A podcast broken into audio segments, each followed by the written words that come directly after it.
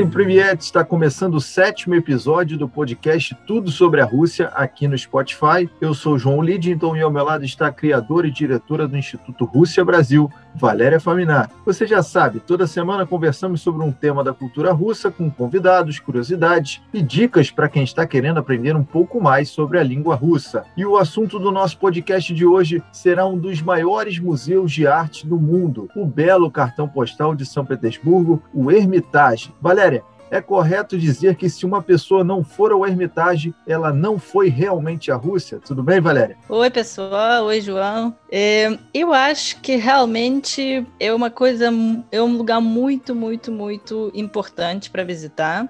Né? Um lugar que é, é, é um dos museus, é um dos maiores museus da Rússia e do mundo, né? Então, assim, quando a pessoa se interessa pela, pela arte, né, pela cultura da Rússia, é muito difícil imaginar que ela pode visitar a Rússia e não visitar o Hermitage. É realmente um museu muito importante e ele não tem só uh, quadros da, dos pintores russos, ele tem muitos quadros dos pintores europeus, por exemplo.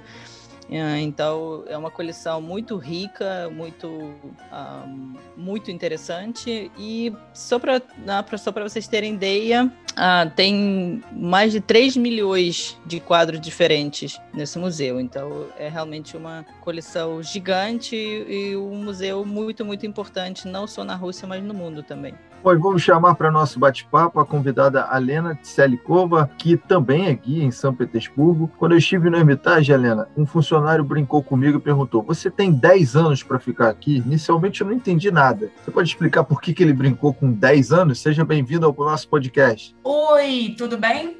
Então, como a Valéria já falou, o Hermitage tem mais, do, mais que 3 milhões de obras dentro do museu. Então, um, existe um cálculo que o um próprio museu fez, e segundo esse cálculo, se, você, se o visitante fica um minuto na frente de cada obra que está dentro do museu, o visitante vai precisar 10 anos para ver todas as obras. Né? Por isso, o funcionário fez essa piada com você, né? Coitado estrangeiro, tentando conhecer todas as obras mais interessantes do museu. Mas realmente, o museu é muito grande, ele, ele tem alguns prédios uh, que pertencem ao, ao Museu Hermitage. Então, não só o palácio, que tem uh, as peças disponíveis, mas uh, tudo junto fica por volta de, 10, de 20 quilômetros, né? Se você quer andar pela todas as salas, como exposições e ver todas as obras. Você, como guia, já andou quantos anos dentro do Hermitage? Bom, eu uh, normalmente não trabalho dentro do Hermitage, eu trabalho fora, porque para trabalhar dentro do Hermitage, guia tem que comprar uma licença específica para trabalhar dentro do museu, e essa licença custa bastante dinheiro. E, um, assim, eu acho que Hermitage é um museu que precisa especialização. Então, guia que trabalha dentro é, precisa realmente focar na parte de arte, dos artistas, dos pintores, dos escultores e do arte como conceito de turismo que a pessoa oferece. Eu trabalho mais com parte externa, vamos dizer assim. Eu gosto de passear pela cidade, mostrar as ruas, os prédios, a história do local, mais do que a história do, da arte dentro do museu. Por isso, eu sempre indico para meus turistas, é, se eles querem visita guiada, procurar um guia do Hermitágio, porque não vai ter comparação. Guia que trabalha lá todos os dias, que pesquisa, que sabe, que o, tem a ocupação principal como uh, guiamento dentro do museu, e outro guia que não tem nada a ver com, com um museu próprio, que só leva seu próprio grupo e mostra as 10 obras de arte durante o passeio. Valéria, e quando o Hermitage foi construído, ele foi idealizado com o propósito de ser museu ou não? É, já tinha alguma finalidade para o Hermitage? Não, na verdade a coleção começou uh, com a Ekaterina Grande, uh, quando ela recebeu algumas peças uh, europeias uh, como, uh, como pagamento. Uh, tinha uma pessoa que estava tentando fazer negócios com a Rússia e ele não conseguiu e ele tinha que pagar dinheiro para ela e, na verdade, ele pagou em quadros. quadros europeus. Então ela recebeu mais de 300 quadros diferentes dos pintores europeus e ela guardou para a coleção própria dela. Então assim, mais ou menos como começou ah, essa coleção do Hermitage. E de onde veio esse nome, Hermitage? Na verdade, esse é um nome francês, né? não tem nada a ver com russo.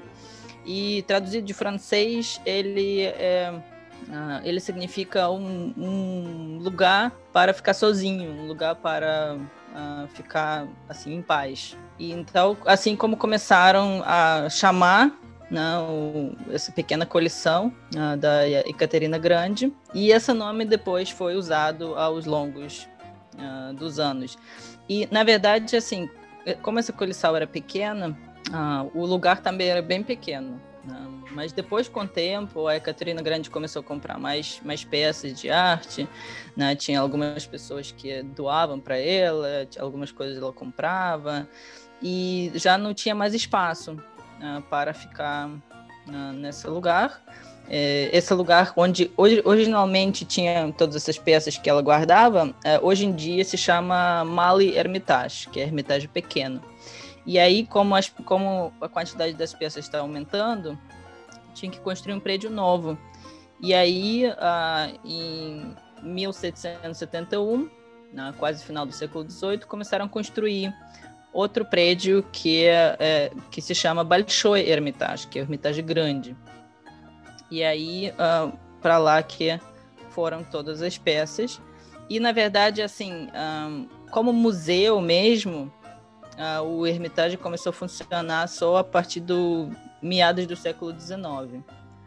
Mas, como a gente já falou, né, hoje em dia tem mais de 3 milhões de peças, mas durante a vida da Ecaterina Grande, quando ela morreu, a coleção dela tinha mais ou menos 4 mil peças. Né? Então, assim, ela colecionou durante a vida dela esses, esses quadros, essas peças, mas depois da, da morte dela, né, ainda essa coleção ainda aumentou muitas e muitas vezes até chegar ao ponto que ela está agora. É, eu sei que é impossível elencar tudo né, que tem dentro da Hermitage devido ao grande número de peças, como vocês falaram, mas de maneira resumida, o que, que os visitantes podem encontrar lá no Hermitage, quantas salas são, como funciona um passeio guiado, como disse a Helena, e até tirar uma dúvida minha, desculpe até a ignorância, mas o Hermitage pode ser é, é, chamado de um complexo né, de cinco edifícios, tem o Palácio de Inverno. Se vocês pudessem explicar um pouco mais como, como é a estrutura do Hermitage. Claro, então, um, nós te, o, o, prédio principal do Hermitage é justamente o Palácio do Inverno, né, que é considerado uh, localização principal, que tem um número maior das obras. E, ao mesmo tempo, o Palácio do Inverno é justamente aquele uh, palácio onde a família real da Rússia, imperial, na verdade, da Rússia, uh, morou durante o Império Russo, né? Só que um, existiu algumas pessoas que acreditam que durante a revolução existiu aconteceu aquela intervenção no palácio e uh, tiraram a, a, família imperial de lá e tal mas na verdade no, no século XX já a família real permaneceu parte maior do tempo no outro palácio uh, imperial que fica no num pequeno uh, bairro que se chama Tsarskaya Selo perto de São Petersburgo. Então o Palácio do Inverno, o prédio principal, aquele que todo mundo vê nas fotos, ele tem cor verde agora, um, era utilizado como Palácio da Família Real.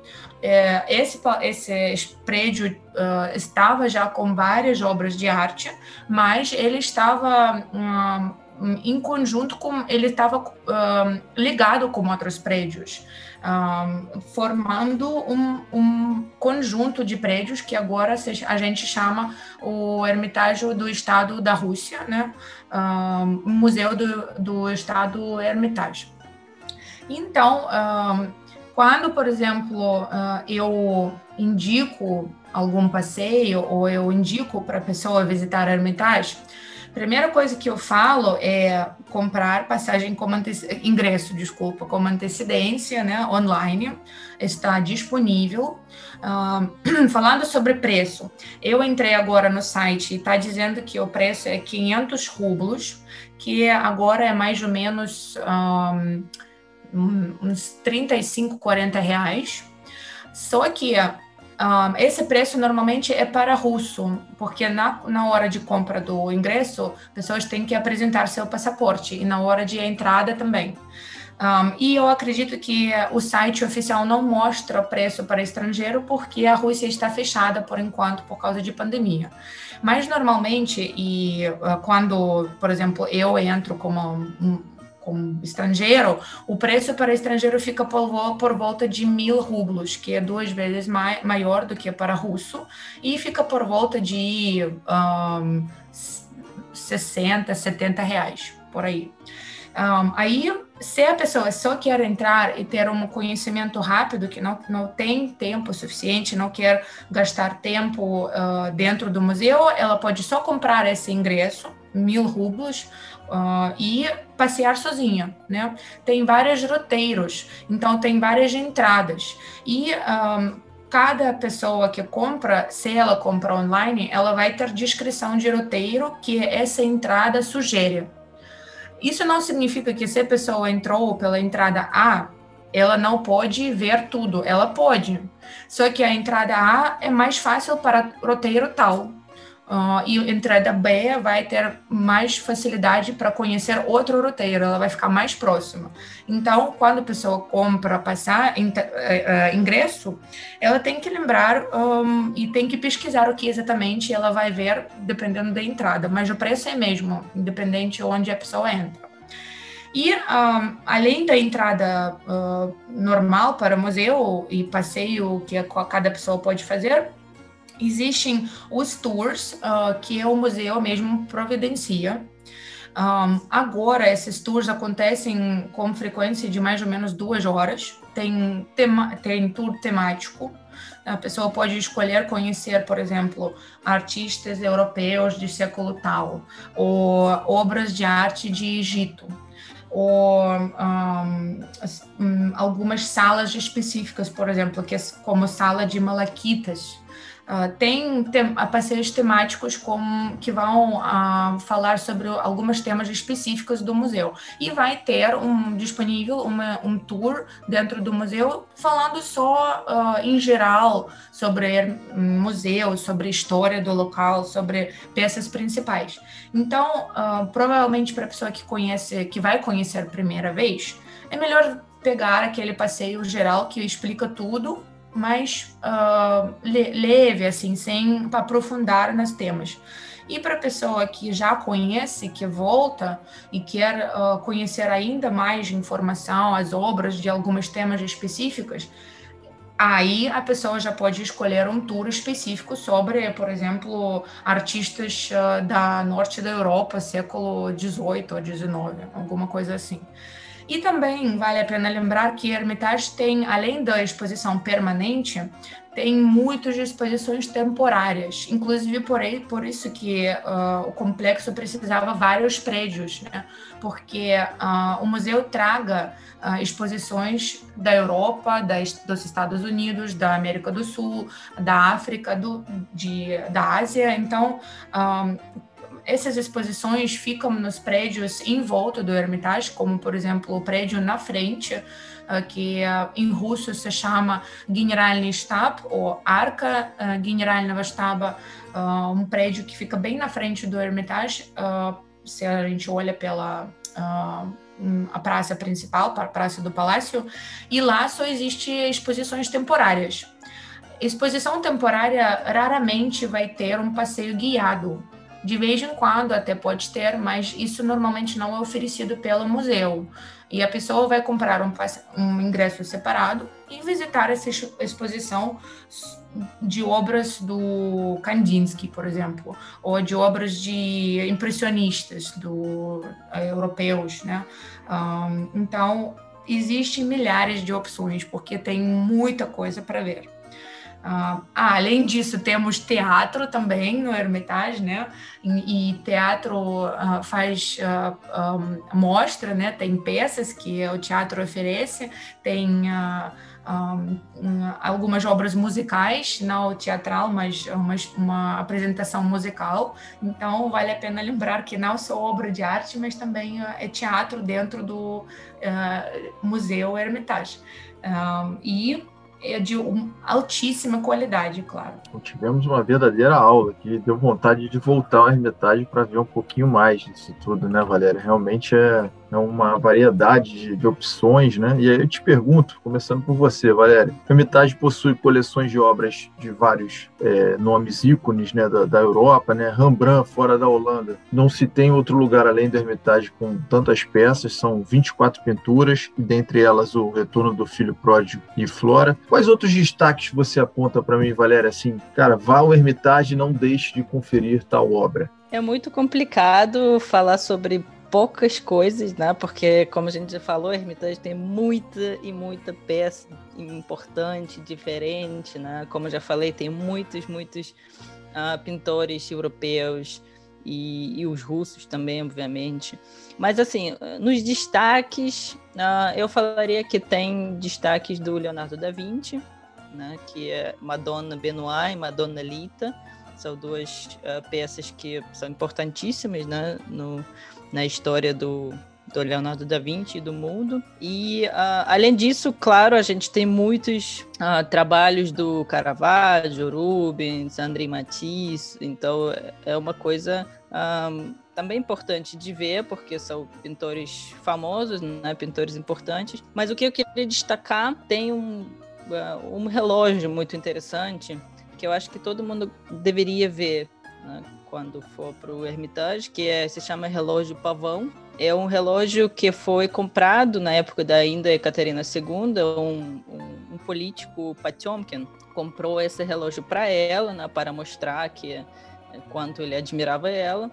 E esse relógio chegou da Europa, só que chegou em peças separadas e aí precisava consertar, precisava fazer, precisava montar e fazer ele funcionar. Então, é, esse relógio é do século XVIII e ele está funcionando até agora. Né? Conseguiram montar ele, conseguiram colocar todas as peças no lugar, algumas peças estavam faltando, mas substituíram. E esse relógio está funcionando. Assim, o pavão ele entra em ação, ele, ele abre o rabo dele, né? ele mostra toda a beleza, aí depois ele fecha e volta para o lugar dele. Então, assim, é, é, é curioso que desde o século XVIII esse relógio está funcionando até hoje. E um mecanismo muito complicado para funcionar, né? Um mecanismo bastante elaborado. Então, realmente, esse relógio é uma peça uh, muito importante de, de arte. Além disso, tem, tem duas salas que os, uh, normalmente os visitantes gostam muito. Mas nessas salas você tem que comprar um ingresso separado e, e ter um guia, né? porque você não pode ficar lá dentro, porque são duas salas, é, um sala, uma sala de ouro e outra sala de diamante, é, que se chama, né? São nomes, os dois nomes assim. E nessas salas que tem muito, realmente tem muito ouro, muitos diamantes, muitas coisas que foram um, achadas é, do passado, né? ouro, ouro que foi achado no passado, e muitos um, diamantes da família real. Ah, então, é, realmente são duas salas com valor muito alto e por isso que a pessoa não pode ficar lá sozinha, ela tem que né, contratar um guia. Ah, e essas duas salas normalmente também são dois destaques bem grandes.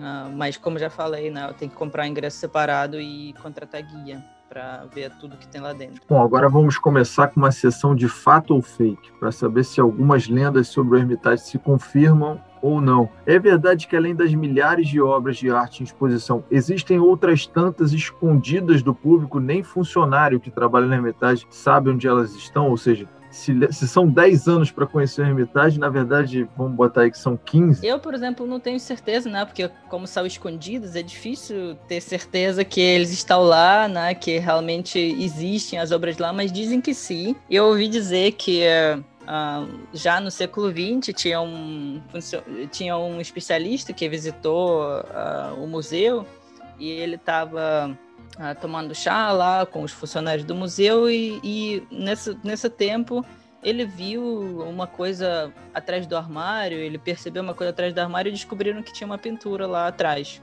Mas aí eu não sei se, né, se isso acontece com muita frequência. não sei se isso realmente uh, é um. É difícil dizer como são escondidos, né? como são, vamos dizer, perdidos atrás dos móveis, das coisas, né? De repente tem até uh, escondido de propósito em algum lugar. Ah, é difícil dizer. Eu sei que com, com certeza que no teto uh, do Hermitage, se a gente olha na fachada ou para a fachada do Hermitage, a gente vai ver algumas estátuas no teto, né? Uh, aquelas estátuas que foram construídas na época para esconder uh, a saída de fumaça de aquecimento central do Hermitage, né? E um, eu sei que um, passeio pelo teto de Hermitage não é liberado ao público, só algumas visitantes muito especiais conseguem um, ter liberação do, do administração do, do museu para subir lá. E a gente de, que a gente que, que fica olhando para a Hermitage do, por exemplo, da Terra, do, do outro prédio, a gente só vê aquelas estátuas que estão na frente, mas o teto inteiro está coberto pelas estátuas e tem algumas estátuas que ninguém vê um, se a pessoa não está lá no teto mesmo. E, infelizmente, até agora não existe nenhum guia, nenhuma, uh, nenhuma informação sobre todas as peças do arte que existem no, te no teto do Hermitage, do Palácio do Inverno, principalmente, e não existe um livro ou trabalho que descreve quais estátuas estão lá, o que eles significam, todas, né, e um, que vai ter uma lista do, das, das obras que estão no, no teto. Mas todo mundo sabe que tem, e todo mundo sabe que hum, poucas pessoas conhecem quais obras realmente estão lá e o que eles simbolizam. Ainda nessa pegada do fato ou fake. Há vários relatos de fantasmas na Hermitage, como o de Pedro Grande e o da última família Romanov. Além disso, dizem que durante a lua cheia surge uma poça de sangue na estátua da antiga deusa egípcia Sekhmet. O quanto essas lendas são disseminadas na Rússia e vocês conhecem outras que podem contar por aqui? Existem mesmo fantasmas nos corredores da Hermitage, tipo uma noite no museu, quando chega de noite pessoal sai do quadro? Ah, claro que sim. é até, a gente tem até uma noite específica para isso acontecer, né? Ah, tudo seguindo o calendário na Rússia, não tem nada espontâneo. Estou brincando, gente. Mas o que uh, qualquer turista precisa saber é que na Rússia existe uma noite realmente em São Petersburgo que se chama Noite dos Museus. É, durante a noite, a pessoa pode comprar e visitar praticamente todos os museus do, da cidade. Um, à noite, né? Duas horas de manhã, três horas de manhã, cinco horas de manhã, o museu fica aberto 24 horas. Mas a ideia é mostrar as peças e as obras à noite. E Hermitage foi um dos museus que participou durante anos nessa, nessa nesse evento promovido pela uh, cidade, pelo Ministério de Cultura. Muito interessante porque você vê as coisas de jeito completamente diferente sobre a luz de lua, né? Uh, então, um, provavelmente nessa noite exata, um chance de ver uma fantasma no, no Hermitage é muito grande. Né? Mas falando sério sobre uh, essas uh, crenças ou mitos de Hermitage, um, aquela, aquele mito de sangue, né? Uh, ele realmente foi desbravado, né? para turistas, de maneira que um funcionário estava pintando a estátua e o, e o chão em volta de estátua de tinta vermelha, Uh, e depois esse funcionário se demitiu, ele saiu de, de museu e a, a, o cor vermelho, que no caso pessoas achavam que era sangue, parou de aparecer. Então, isso realmente era um trabalho de pessoa, não tem nada a ver com fantasma. Mas, ao mesmo tempo, pessoas acreditam que uh, todos os uh, imperadores da Rússia que moravam no Hermitage, né? no, no, último dia do seu reinado, ou na última noite do, do seu reinado, uh, antes de alguma coisa acontecer com eles, antes de morrer, ou uh, mesmo antes de revolução, né, uh, eles viram uma figura do imperador ou imperatriz que estava em função antes deles, se levantando do trono da sala principal, do sala do trono. Isso sim é uma coisa que a gente nunca vai poder confirmar ou desbravar, porque não tem mais família real na Rússia, né?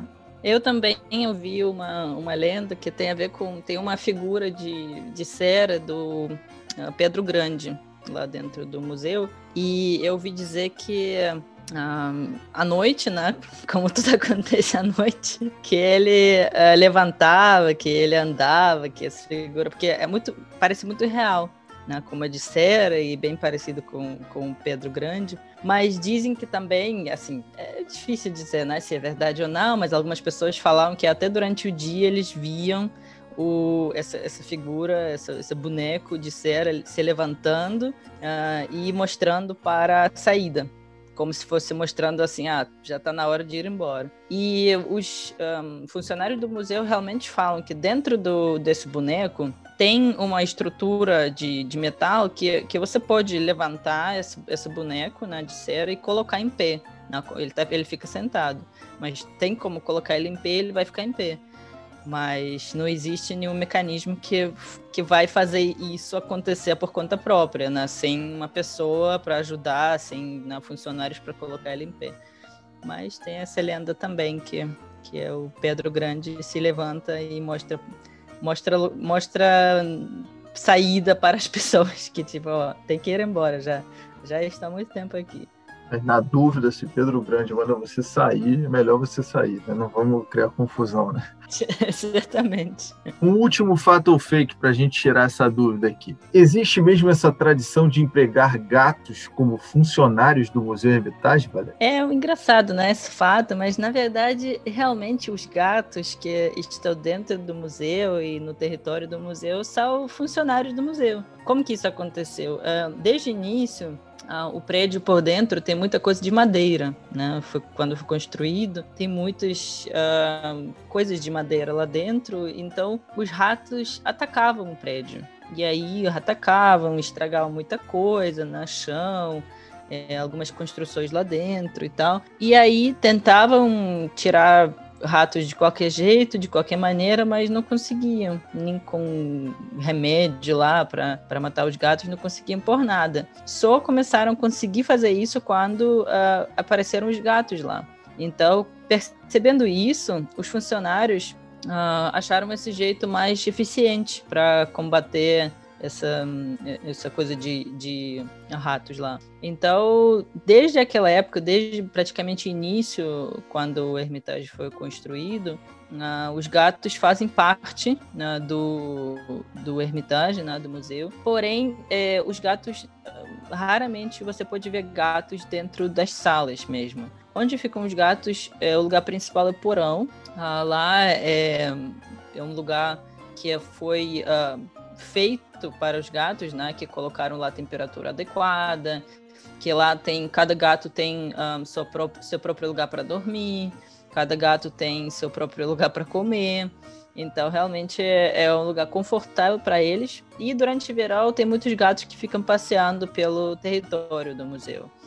Então, é uma realmente uma coisa, não é uma lenda, né? É um fato muito importante. E uh, dentro do, uh, do orçamento do museu, na verdade, não tem nenhuma coisa, nenhum dinheiro para os gatos. É, de onde sai o dinheiro para comprar, por exemplo, comida, é tudo uh, o que as pessoas ficam doando.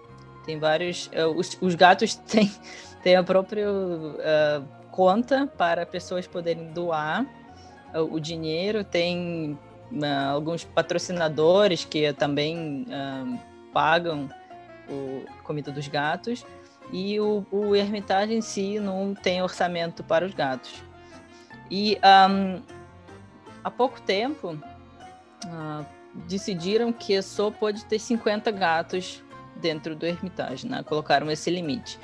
então, todos os gatos a mais, o Hermitage está tentando dar, doar para as pessoas, né? para quem quiser uh, pegar e tal, para quem quiser ter em casa. É, mas é interessante que normalmente a, o processo de adoção é praticamente tipo o processo de adoção da criança. Assim, é, pessoa que quer um gato é, do Hermitage, né? Ah, Para começar, cada, cada gato do Hermitage tem passaporte. Passaporte próprio, onde está escrito o nome, onde está escrito ah, todos os dados dele. Então, assim, é uma coisa muito séria, né? Então, a pessoa que quer pegar o gato, ela, ela vai para entrevista Aí perguntam ela onde ela mora, né? Normalmente gostam de doar os gatos para, para os casais, para, para as famílias, e um, não pode, o gato não pode morar num, num, lugar alugado, ou seja, você tem que ter própria casa já comprada. E a pessoa que adota esse gato do Hermitage, ela tem um certificado que é, é dono do gato do Hermitage, né? Ele ganha esse certificado e esse certificado dá para ela a possibilidade de visitar uh, as salas do museu de graça para o resto da vida. Então a pessoa é, meio que ganha essa, esse bônus, né? Ela ganha um gato do Hermitage e ganha esse bônus para o resto da vida. Então é bem fato bem curiosa também essa história, bem legal, Valéria. Helena, com a pandemia da Covid-19, o Museu Hermitage se rendeu à tecnologia e disponibilizou um tour virtual. Essa ação ela ganhou adeptos, tanto na Rússia quanto fora da Rússia. É, e de que outra forma o museu tem tentado encarar as dificuldades do coronavírus possibilitando acesso ao museu, como é que está funcionando lá a restrição, enfim. Bom, uh, o que eu acho muito importante entender que Museu Hermitage uh, é museu do Estado da Rússia, né? Então, uh, se a gente fala sobre parte financeira, as visitas do Hermitage, as, o dinheiro que a visitante paga para entrar no Hermitage, uh, ele todo cobre mais ou menos 50% de orçamento do museu. Então, uh, logo quando a pandemia começou e todos os uh, lugares públicos estavam fechados na Rússia, o governo começou a cobrir outros 50% de orçamento, né? Então, agora o Hermitage recebe 100% do seu orçamento através do proteção do cultura na Rússia, providenciado pelo governo do Estado. Um, mas, um, falando sobre parte cultural e divulgação cultural, é, o tour virtual de,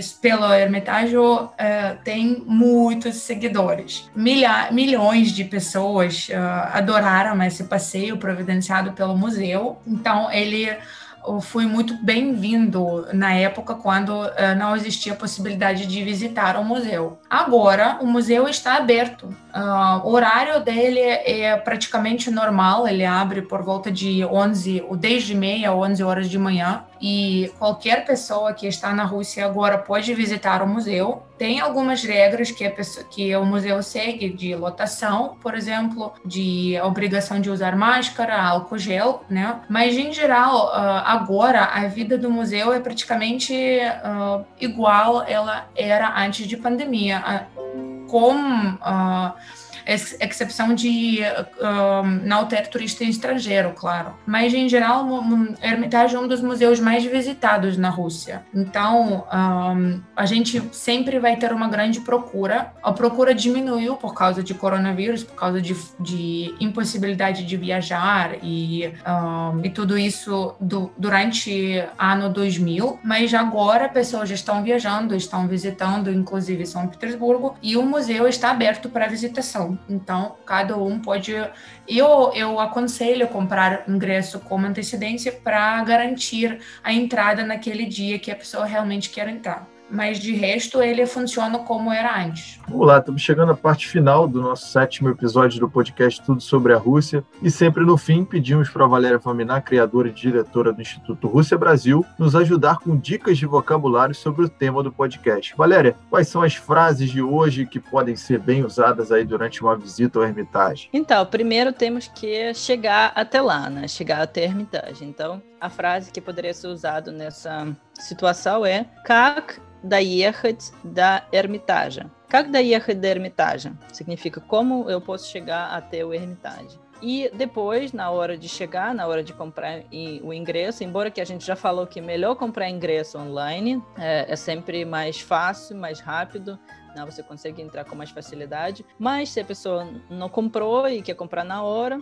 a frase seria: Один билет, пожалуйста. Один билет, пожалуйста. Como eu já falei no episódio anterior, uh, bilhete serve tanto para ingresso quanto para passagem, quanto para bilhete. Então, é uma palavra muito é, importante saber como a pessoa vai visitar o lugar, o, muitos lugares turísticos. Bilhete é uma palavra certa para várias para, para vários países. E depois, dentro do museu, se a pessoa quer achar, né, como a gente já falou, é, demora 10 anos para conseguir ver tudo dentro do museu. Se a pessoa quer achar um quadro que ela que realmente querer ver, ela pode perguntar: где находится картина?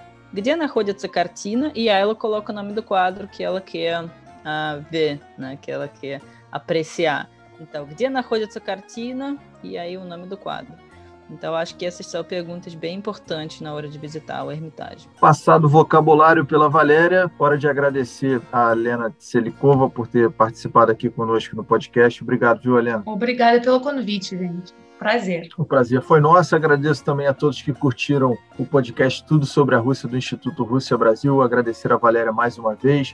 E quem quiser enviar sugestões de temas para os próximos podcasts, é só mandar um direct para o Instituto Rússia Brasil no Instagram, não é isso, Valéria? É isso mesmo. É Instituto Rússia Brasil, arroba Instituto Rússia Brasil no Instagram. A gente está super aberto para sugestões de vocês dos próximos tópicos. Até a próxima. Pacá, pacá. Pacá, pacá.